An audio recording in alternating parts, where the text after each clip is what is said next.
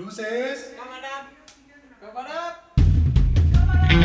Esto es Kino Podcast.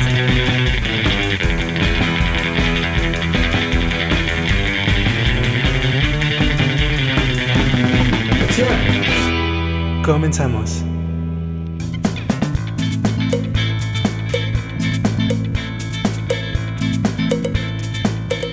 ¿Qué tal? ¿Qué tal? Bienvenidos a una emisión más de Kino Podcast. Ya saben, este programa donde regularmente estamos platicando sobre las series y sobre las películas que están en boca de todos. Entonces, mi nombre es Jared Nolasco y de verdad me da mucho gusto una edición más estar con todos ustedes platicando sobre estos temas. Y en esta ocasión acompañado por Sol Luna. ¿Cómo estás, Sol? Hola amigo, muy bien, muy, muy emocionada porque pues mañana es puente y además por las maravillosas, bueno, por la maravillosa película y serie de la que vamos a hablar el, día de hoy. Están bastante interesantes. Así es, bastante, bastante interesantes y sobre todo pensando que son para diferentes públicos, ¿no? Por un lado, eh, tenemos que platicar sobre la película de Ron Marca Error, entonces platícanos solo de qué va esta película. Claro que sí. Ah, Ron, Ron da error, eh, así es, tengo entendido que es el título, o Ron marca error, eh, pues trata de sobre este, este niño que está eh, inmerso en la tecnología y que todos sus compañeros tienen un robot. Él quiere un robot de cumpleaños, pero pues sus papás no tienen los medios para pagarlo, pero pues es un niño, los papás siempre quieren pues darle lo mejor a sus hijos y hacen todo lo posible por comprarle este, este robot. Eh, lo logran, de alguna, de alguna forma logran darle un robot a, este pequeñito, pero resulta que está descompuesto. Eh, este, este pequeño robot, muy tierno, eh, muy lindo, está descompuesto y, no sabe cómo arreglarlo. Este pequeñito no sabe cómo arreglar a, Ron, es el nombre del robot. Eh, entonces le enseñará a ser su amigo. Todo el punto de, de esta película es que el robot está creado para ser tu mejor amigo.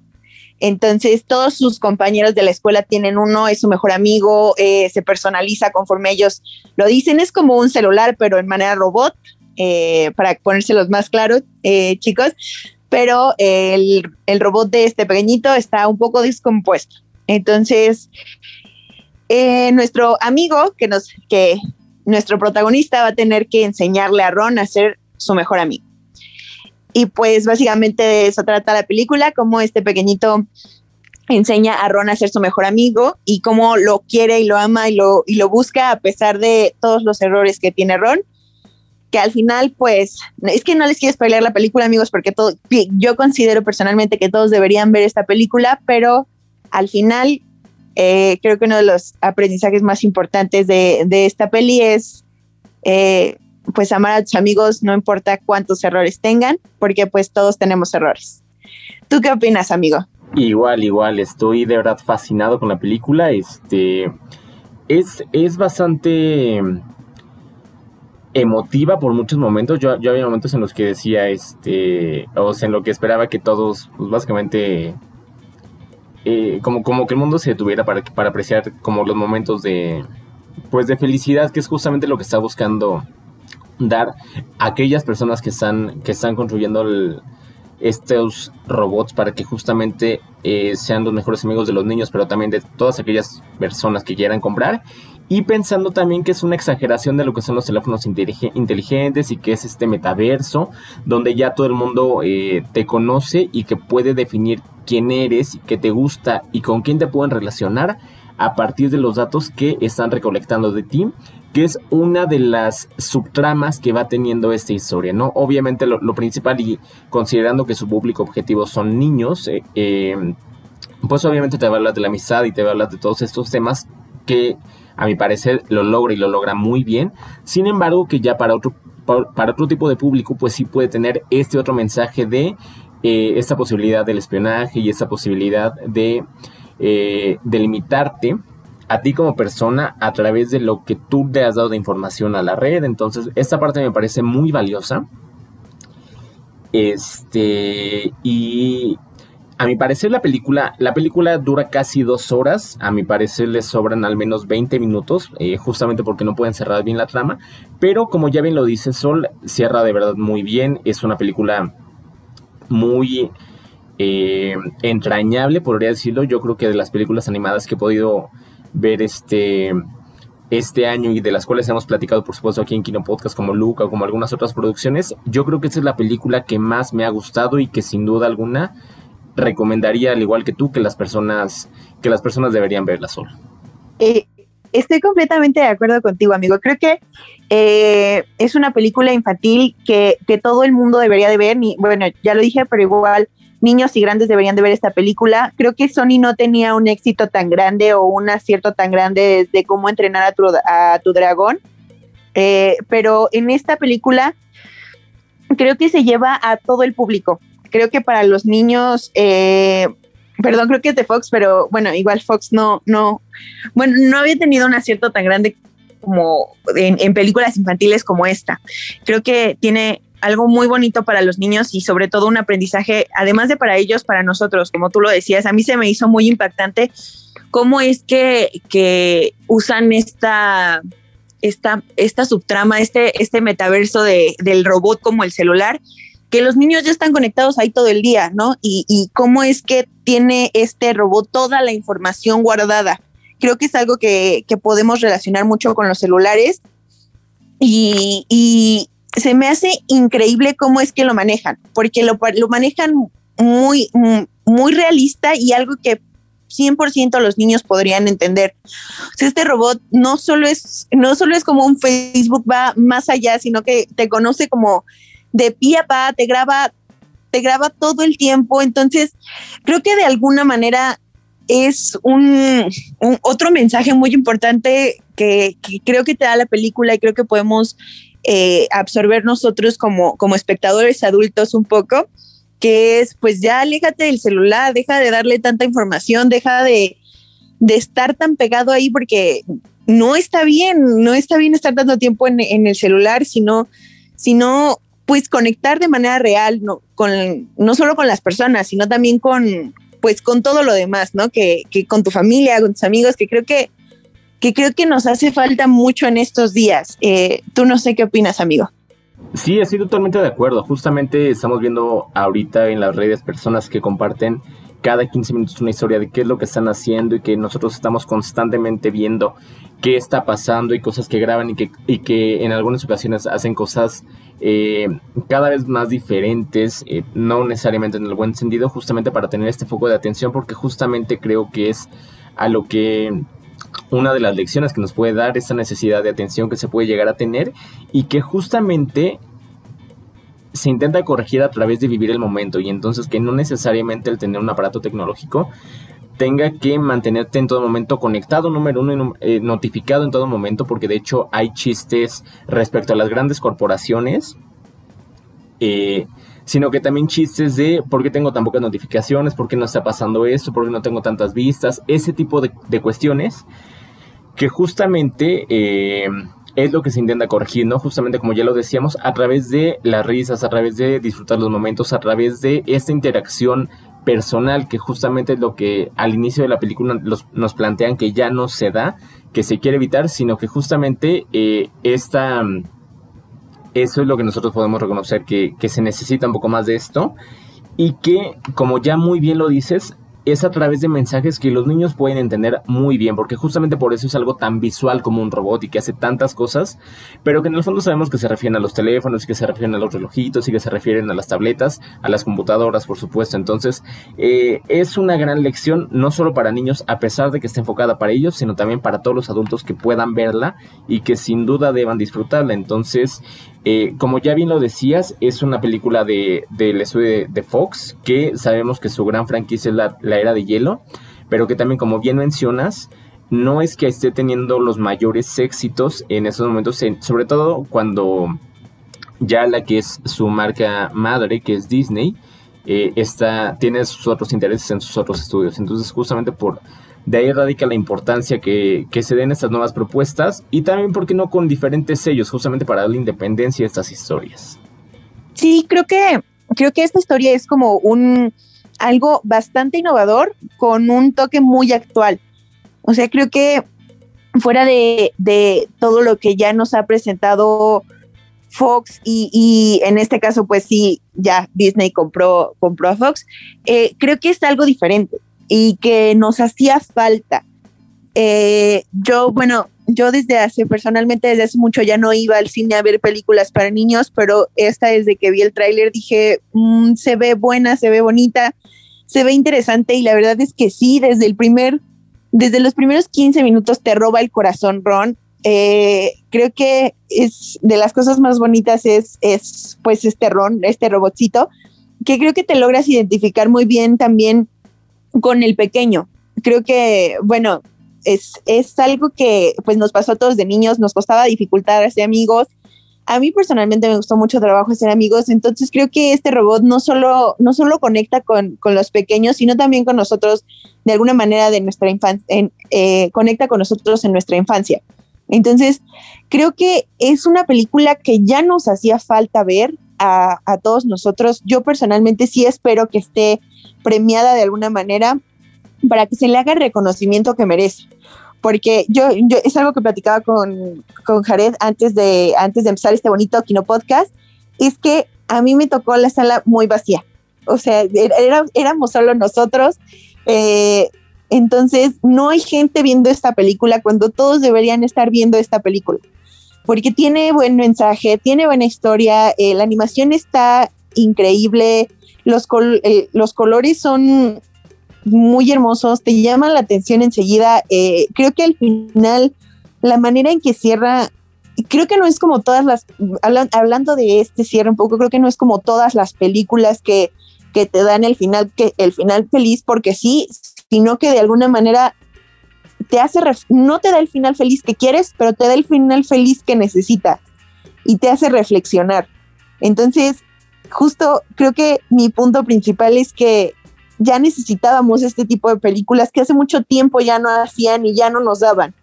Eh, entonces, esta, todo el mundo debería, es mi punto de, es mi punto de todo el, de todo el Kino Podcast, todo el mundo debería ver esta película, amigos. Todo el mundo. Así es, y simplemente para, para cerrar con este punto, pues cada vez estamos viendo estas producciones que se enfocan en el metaverso y en los datos y en quiénes somos, como por ejemplo la de la de Free Guy, por ejemplo, que también nos habla de cómo viven en un videojuego y cómo se viven la gente dentro de una pantalla. Entonces, pues sí, eh, vamos a estar viendo este, tipo de producciones cada vez más a menudo, pero de verdad, esta la pueden disfrutar en cines y seguramente a través de Disney Plus o de Star Plus en los próximos meses. Entonces, esa no se la pueden perder. Y por ahora nosotros tenemos que hacer una pausa en el Gino Podcast, pero ya regresamos a la sección de televisión.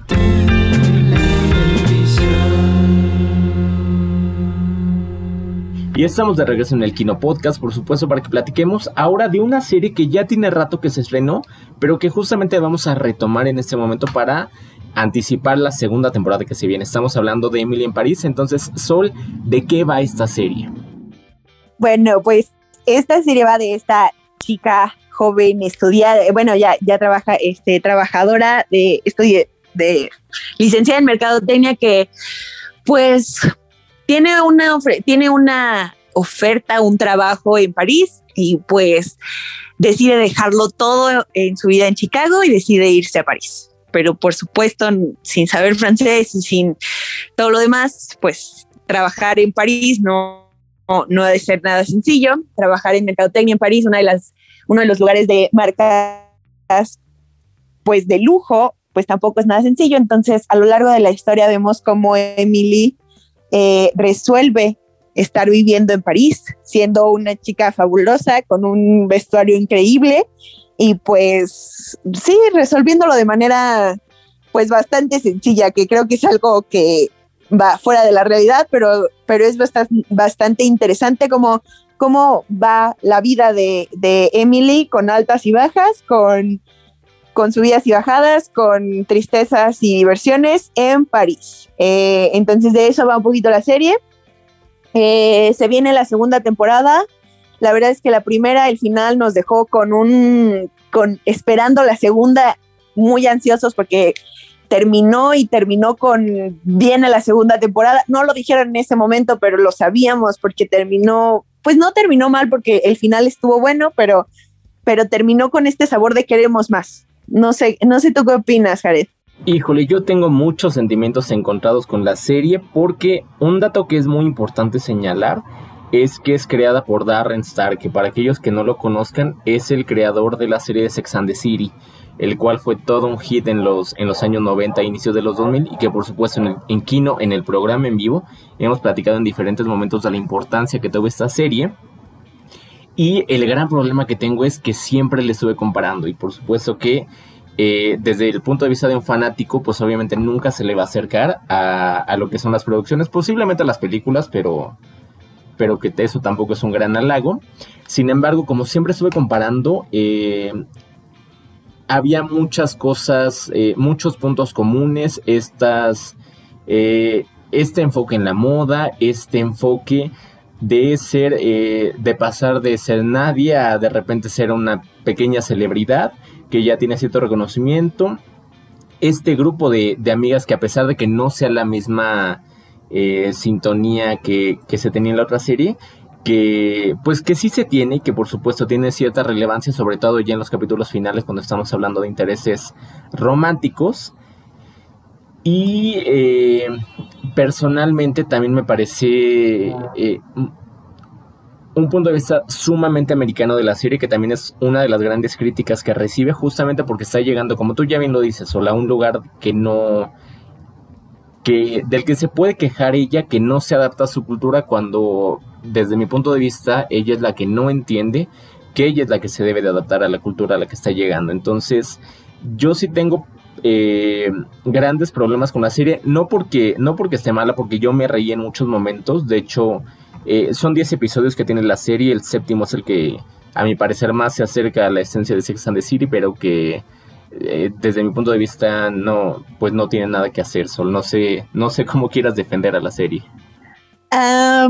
Es que estoy, estoy un poco de acuerdo con tus puntos. Creo que son bastante válidos pero yo creo que la mejor parte de la serie o lo más defendible de la serie es creo que un poco y no sé si me dejarás mentir la actualidad que tiene un poco eh, en, en, en cuanto a moda en cuanto a historia creo que a pesar de que es algo irreal, eh, a todas nos gustaría que, pasara eso. Eh, entonces creo que ese es como su punto fuerte. También creo que creo que creo que en, cuestión de, de, cómo ven a París, creo que sí hay cosas que podrían mejorar, porque sí está, como lo decías, a un punto muy, muy americanizado. Bueno, muy, sí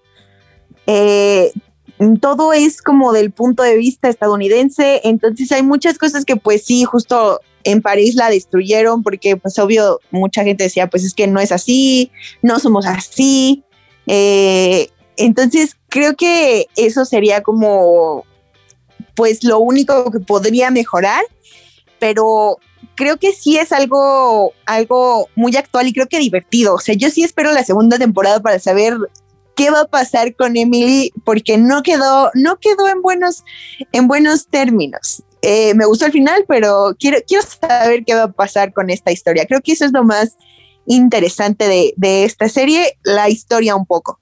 Sí, no, estoy de acuerdo. O sea, manejan muy bien esas situaciones de tensión que se dan entre estos personajes que en teoría no deberían poder estar juntos. Y también eh, justamente estas situaciones de romance y de interés que se puede dar con diferentes personajes a lo largo de la serie. Me parece que la química existe entre los actores.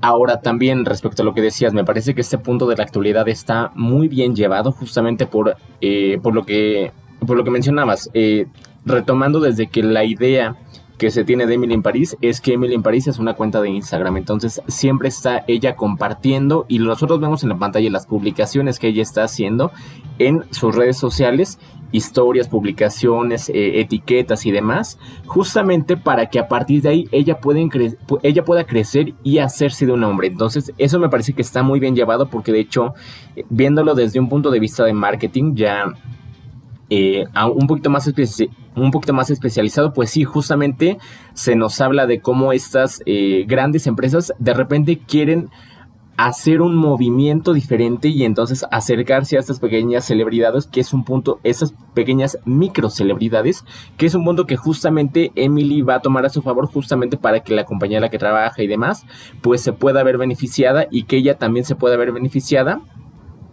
para no tener que regresar justamente como ya lo mencionabas, Sol a Chicago. Entonces sí, justamente en esas partes se defiende la serie, se defiende bien el, el contexto que es, la, que es la ciudad me parece que sí está desde un punto de vista muy turístico, porque justamente vemos las locaciones, vemos la vista que tiene desde su apartamento, entonces sí son cosas que resultan complicadas, por lo menos para las personas de calle. Este, pero también, y, siendo francos, Sex and the City es exactamente lo mismo en ese sentido. O sea, no te muestran la Nueva York, de verdad te muestran la Nueva York de lujo. Entonces, eh, también va por ahí, so, no sé qué más tengas que comentar respecto a esta primera serie y anticipando, como ya lo decíamos, esta segunda temporada. Ah, pues tengo que decir que la verdad es que Lily Collins eh, lo hizo, pues las actuaciones en general, tú lo decías, se llevan bastante bien los actores, pero Lily Collins creo que es muy buena en este, en este rol, pero no sé, siento que me faltó darnos un 10%, siento que todavía le falta como para explotar eh, a este papel. Siento que todavía es muy ella, eh, a pesar de, de, cuánto ha trabajado, creo que ha, hecho mejores papeles, pero se, me falta un 10% de, de, Lily Collins eh, en esta serie. Esperemos que ya lo desarrolle al 100% en, la temporada 2. Pero fuera de eso, eh, sí es una serie que personalmente recomiendo, que sí te va a divertir, que sí te, es una serie palomera eh, y que pues por lo menos para un ratito, la verdad es muy cortas, eh, sí vale la pena ver. Sí, en eso estoy de acuerdo contigo. A mí también me quedó de ver un poco la actuación de Lily Collins. Justamente como ya bien lo dices, me parece que se estanca en, su personaje de niña buena y de niña inocente, posiblemente.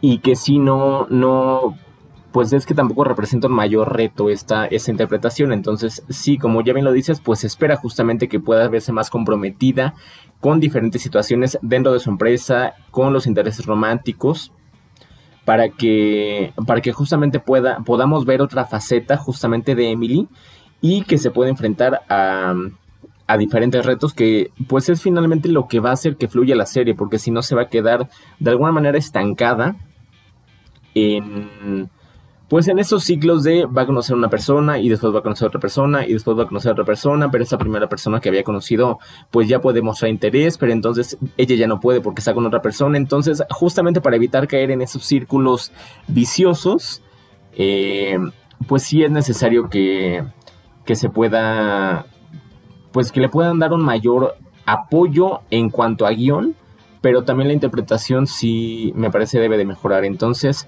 Sol, simplemente para, te, eh, pues antes de que terminemos la transmisión, dinos esta serie dónde se puede encontrar. Eh, claro que sí, esta serie la pueden encontrar en la plataforma de Lena Roja, o sea, Netflix. Eh, y la verdad después es bastante corta, ya lo dijo Jared, tiene 10 capítulos, se ve muy rápido y pues ahí pueden buscarla, recomendada por mí. Jared, ¿tú qué dices? ¿La recomiendas? Híjole, la verdad, este, escuchas con todo el dolor de mi corazón, pero si pueden ver Sex and the City, mejor vean Sex and the City. No, en mi, en mi caso particular yo no la recomiendo. Pero bueno, nosotros de esta manera tenemos que cerrar el Kino Podcast de esta semana. Les agradecemos mucho por habernos escuchado. Ya saben, la película de Ronda Error que está disponible en cines. Y esta vez que les recomendamos la serie de Emily en París que está disponible en Netflix. Entonces, muchas gracias y nos escuchamos en la siguiente emisión.